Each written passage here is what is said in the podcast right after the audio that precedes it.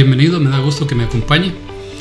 El Señor Jesús en el Evangelio según San Juan, capítulo 15, de versículos del 9 al 17, nos habla de su amor y nos da la invitación que permanezcamos, permanezcamos en su amor y el mandato, el mandamiento nuevo es que nos amemos unos a otros como Él nos ha amado. Entonces, la pregunta clave aquí es ¿cómo puedo yo amar a Jesús? Eh, pregunta equivocada. La pregunta correcta es ¿cómo puedo permanecer en el amor de Jesús? Muchas veces nos enfocamos en amar a Jesús cuando en estos textos Él está diciendo a sus discípulos, permanezcan en mi amor. Permanecer en el amor de Jesús incluye un deseo de asirnos de su gran amor por nosotros. Cumplimos sus mandamientos no por temor, pero su amor que genuinamente nos motiva. Ese amor se derrama en nuestras relaciones. Nuestros deseos y oraciones cambiarán a causa de su amor por nosotros. Y todo esto al gozar la verdad que fuimos escogidos y comisionados para amar a otros y dar fruto que perdure. Mi oración es que usted y yo aprendamos, busquemos, deseemos permanecer en ese amor que Jesús nos tiene ese amor que Él describe como el mismo amor que el Padre y Él comparten. Y que hagamos todo lo necesario por cumplir los mandamientos de Jesús, gozar la gracia que se nos ha dado, seamos obedientes al hecho de ser escogidos y comisionados para dar fruto que perdure y para amar a otros de esa manera.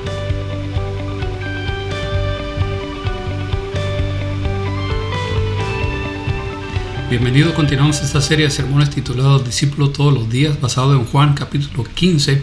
Estamos viendo las diferentes porciones de lo que el Señor Jesús eh, habla en cuanto a un discípulo, lo que Él espera del discípulo y hemos visto varias partes hasta ahorita. Hoy vamos a ver la parte que el Señor menciona en cuanto al amor del discípulo.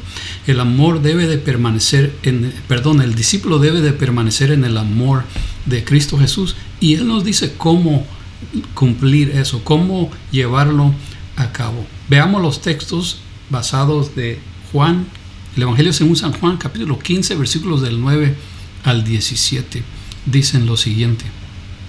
Así como el Padre me ha amado a mí, también yo les he amado a ustedes. Permanezcan en mi amor. Si obedecen mis mandamientos, permanecerán en mi amor, así como yo he obedecido los mandamientos de mi Padre y permanezco en su amor. Les he dicho esto para que tengan mi alegría y así su alegría sea completa. Y este es mi mandamiento, que se amen los unos a los otros como yo los he amado.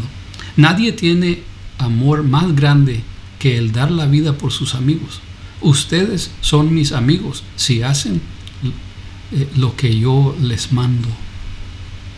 Ya no los llamo siervos porque el siervo no está al tanto de lo que hace su amo los he llamado amigos, porque todo lo que a mi Padre le oí decir, se lo he dado a conocer a ustedes.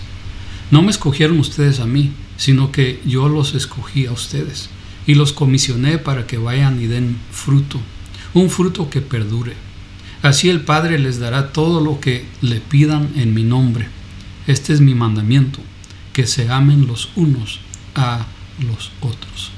Entonces el Señor hace aquí la transición de eh, hablar, eh, eh, continúa hablando obviamente de que Él es la vid, nosotros las ramas o los pámpanos, y hace transición a el por qué, ¿verdad? El por qué la vid y las ramas compartirán el llevar fruto. La palabra clave, por amor. El amor, esa es eh, eh, la razón de compartir. ¿Por qué quiere Jesús que usted y yo demos fruto? Porque nos ama. ¿sí?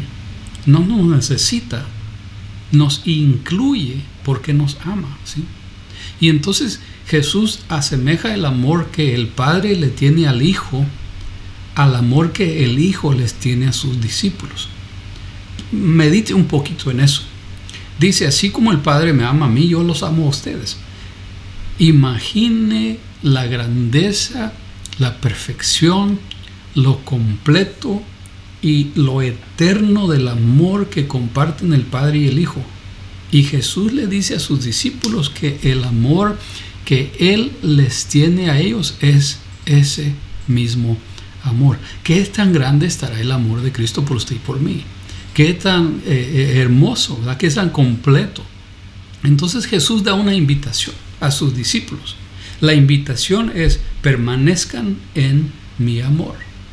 Ahora la pregunta eh, que, surge es, pues Jesús, ¿verdad? Yo te amo. Jesús no está preguntando aquí que si le amamos. E, e incluso Él ni está diciendo, ámenme a mí.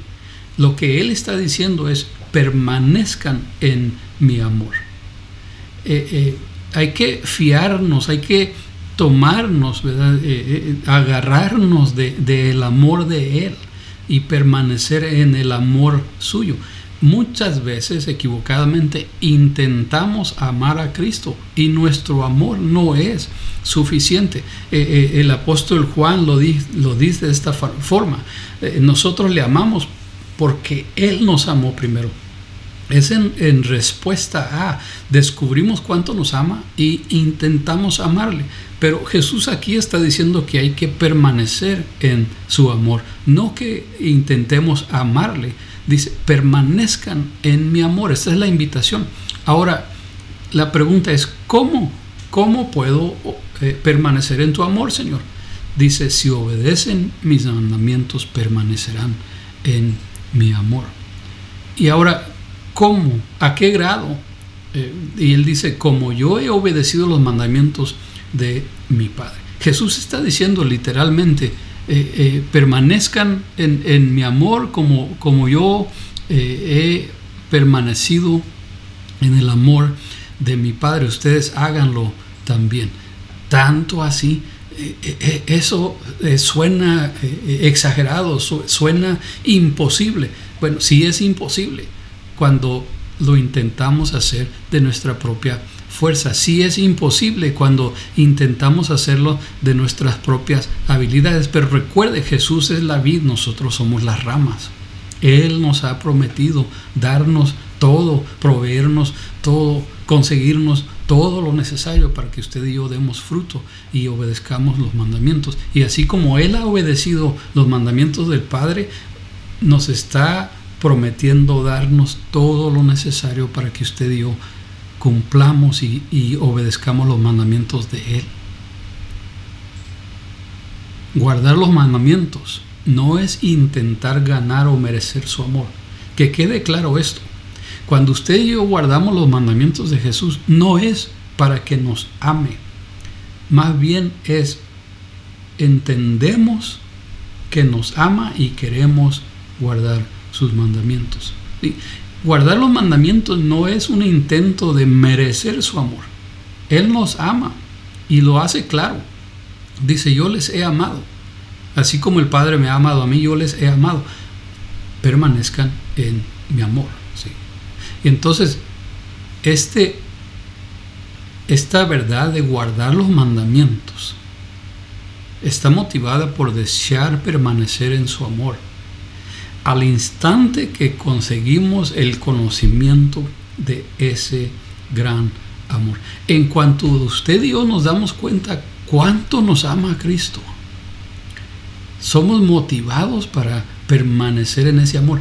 Ahora, algunos dicen, ¿cuánto me ama Cristo? Pues me ama suficiente para ir a la cruz. Y tiene razón, pero no es solamente esa la demostración de su amor por usted y por mí. Filipenses capítulo 2 nos dice que Él no dejó que el ser igual a Dios que fuese motivo para no venir a hacerse siervo por usted y por mí. Al contrario, dice que se despojó a sí mismo tomó forma de siervo y vino aquí por usted y por mí. ¿A causa de qué? A causa de su amor por nosotros. Y entonces, ese amor, ¿verdad? No solamente es que vino a la cruz y sufrió, imagínese aún más que eso. Antes de la cruz, Él ya nos amaba. Después de la cruz, Él nos sigue amando. No hay algo que hemos hecho usted yo para que nos ame más, ni hay nada que podamos hacer para que nos ame menos. Su amor está completo. Entonces, conforme usted y vamos eh, eh, entendiendo, vamos eh, consiguiendo conocimiento de este gran amor, eso nos motiva a querer, a desear, a, hacer lo necesario para permanecer en ese amor. Entonces, al desear permanecer en su amor, guardamos los mandamientos. ¿Qué tan grande es el amor del Señor por nosotros? El apóstol Pablo hace mención de esto para que descubremos lo alto, lo, ancho, lo, profundo de su amor por nosotros. ¿sí? Lo descubriremos más y más con cada uso de la gracia recibida en obediencia a sus mandamientos. Entre más y más usted caminamos en obediencia en la gracia que Él nos ha dado y cumplimos sus mandamientos, más y más descubriremos su amor. No es que su amor crece, su amor está completo por usted y por mí, pero usted y yo no hemos descubierto a qué grado está ese amor. Hemos visto lo que hoy sabemos, ¿verdad? Hoy yo sé cuánto me ama, pero mañana sabré aún más conforme obedezco sus mandamientos, permanezco en su amor.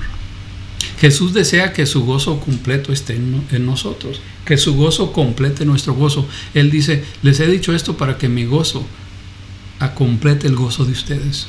Él quiere llenarnos. Eh, eh, imagínense que somos un vaso y Él dice, yo quiero que mi gozo les llene a ustedes como si fuesen vaso, para que su gozo esté completo. Entonces, ¿cómo nos va a completar? ¿Cómo nos va a llenar con ese gozo? Bueno, les dice a sus discípulos del amor que les tiene y cómo ellos pueden permanecer en su amor. En otras palabras, les amo como el Padre me ama a mí. Les invito a que permanezcan en este amor y de esa manera su gozo estará completo. Ahora Jesús comparte un mandamiento. Aquí está el mandamiento que se amen los unos a los otros. Dice, como yo les he amado. Ahora, cuando usted y yo meditamos en cuánto el Señor nos ha amado, simplemente quizás tomamos pausa y decir, amo yo a otros como Jesús me ha amado a mí. Es un amor sacrificial. Estoy dispuesto a hacer todo por alguien más. Estoy dispuesto ese es uno de los mandamientos, ¿verdad? Que nos amemos los unos a los otros. Ahora Jesús comparte la promoción eh, que eh, ahora el, discípulo tiene. Jesús habla de la promoción en amor del discípulo. Y le dice a sus discípulos que ahora ya no son siervos, ahora son conocidos por Jesús como amigos. Y ese título, esa promoción, la le da claridad, la explica. Dice, ustedes son mis amigos porque conocen mi plan. Entonces dice, el siervo no conoce el plan del amo, ustedes conocen el plan. Entonces conocemos el plan del Señor. Ahora como amigos aceptamos y obedecemos los mandamientos. ¿Por qué? Porque entendemos el plan del Señor. Entonces dentro de ello, ¿cuál es su plan? que, demos fruto abundante y que demos fruto que perdure. Entonces, vamos a obedecer los mandamientos. Vamos a obedecer los mandamientos porque entendemos que Él quiere que permanezcamos en su amor, como Él permanece en el amor del Padre. Ahora Jesús también comparte la, promoción del discípulo y como les digo, les dice, ahora son amigos. También comparte la motivación del discípulo. ¿Cómo vamos a ser motivados para cumplir esto? ¿De qué manera? Dice, ustedes son escogidos y comisionados para dar fruto que perdure. ¿Cuál es la motivación? La motivación simplemente es, y usted pregúntese a usted mismo, ¿quién soy yo para que Jesús me escoja a mí? ¿Quién soy yo para que Jesús me comisione a mí? Para que a mí me envíe. ¿Quién soy yo? Mire, no se trata de quién soy, quizás podamos decir, ¿quién era yo para que Él se fijara en mí, para que Él pusiera sus ojos en mí? Pero ahora diga, entienda, acepte, confiese, en Cristo soy nueva criatura. Soy rama, Él es la vid, daré fruto que perdure. ¿Por qué? Porque Jesús nos ha escogido, nos ha comisionado. La motivación del discípulo está clara. Ahora Jesús también comparte la provisión para el discípulo. No hay limitación porque esta provisión es ilimitada. Dice, todo lo que pidan en mi nombre se les dará. Y entonces algunos aquí, ¿verdad? Eh, sacan el versículo fuera del contexto y dicen, tú pídele lo que quiera, nomás pon el nombre de Jesús después de ello, ¿verdad? Y tú pon la lista como si fuera, ¿verdad? Eh, pidiéndole eh, a, los, a los reyes o, pidiéndole a, a, Papa Santa, ¿verdad? Y entonces tú dile lo que tú quieras y ahí ponle el nombre de Jesús y Él va a darte lo que tú quieras. No es el contexto de ese versículo. El contexto es, permanezcan en mi amor, cumplan mis mandamientos, ¿sí? ámense unos a otros, pidan lo que quieran y se les dará. Lo que pidan en mi nombre se les dará. Ahora, el pedir es ilimitado, ¿verdad? No hay eh, eh, una cláusula que diga, cláusula que diga esto sí, esto no. Lo que él está diciendo es la provisión es ilimitada. Dentro de cumplir los mandamientos, permanecer en su amor y amar, amarnos unos a otros como él nos ha amado. Ahora piensa en eso dentro de ese contexto dice uno, ah, entonces no nos va a dar nada. Al contrario, nos dará aún mucho más de lo que usted y yo nos imaginamos. ¿Por qué? Porque Jesús representa, es el Dios que es amor. Y su mano no se ha cortado, Él no está limitado para quitarnos o no darnos, al contrario, está invitándonos. Pide sin límite, confiado que lo estás pidiendo porque estás permaneciendo en mi amor, amando a otros, cumpliendo los mandamientos. ¿Cómo puedo permanecer en el amor de Jesús? Simplemente guarda sus mandamientos. Jesús lo dice bien claro, ¿sí? permanezcan en mi amor. Guardando mis mandamientos permanecerán en mi amor. Ahora, ¿cuáles son algunos de los mandamientos de Jesús? Son algunos nada más, no son todos algunos nada más. Y, y, entonces aquí va su tarea. La tarea es que sea, seamos honestos y digamos, leído la escritura, he leído los evangelios, pero no he tomado el tiempo de anotar los mandamientos que ahí vienen claramente, ¿verdad? ¿Cuáles son? Y no solamente en los evangelios, aún en hechos podemos leer otros, ¿verdad? Tal como mejor es dar que recibir. Entonces, hay mandamientos que Jesús da claramente estos son nada más cuatro de ellos. Ama a otros como Él. Ahí lo dijo anteriormente. Ámense unos a otros como yo los he amado. Hay que amar a otros como Él nos ha amado. Sirve a otros como Él les ha servido. ¿Qué haría Jesús en este momento, en esta situación, en este caso? Estoy sirviendo, estoy buscando servir a otros como si Jesús mismo estuviera sirviéndoles. Obedece al Padre en amor. Así como Jesús obedeció al Padre en amor, usted y yo también debemos de hacerlo. Entonces, otra más, sé dirigido por el Espíritu Santo.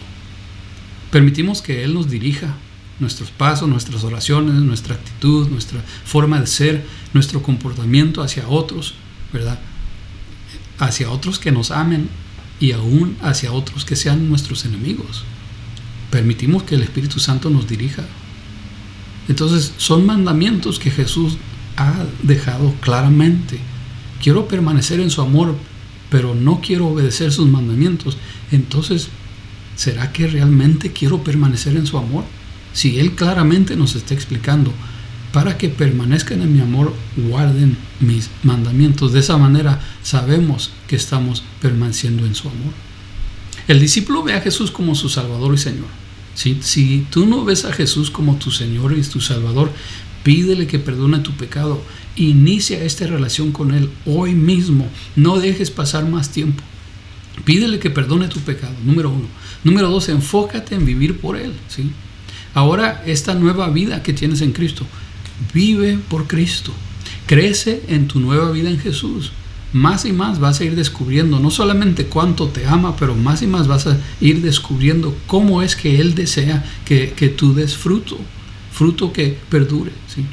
Y luego sométete al Espíritu Santo y, y sé firme en contra del pecado, el mundo y el enemigo sométete, sé dirigido por su Espíritu Santo, que Él te guíe.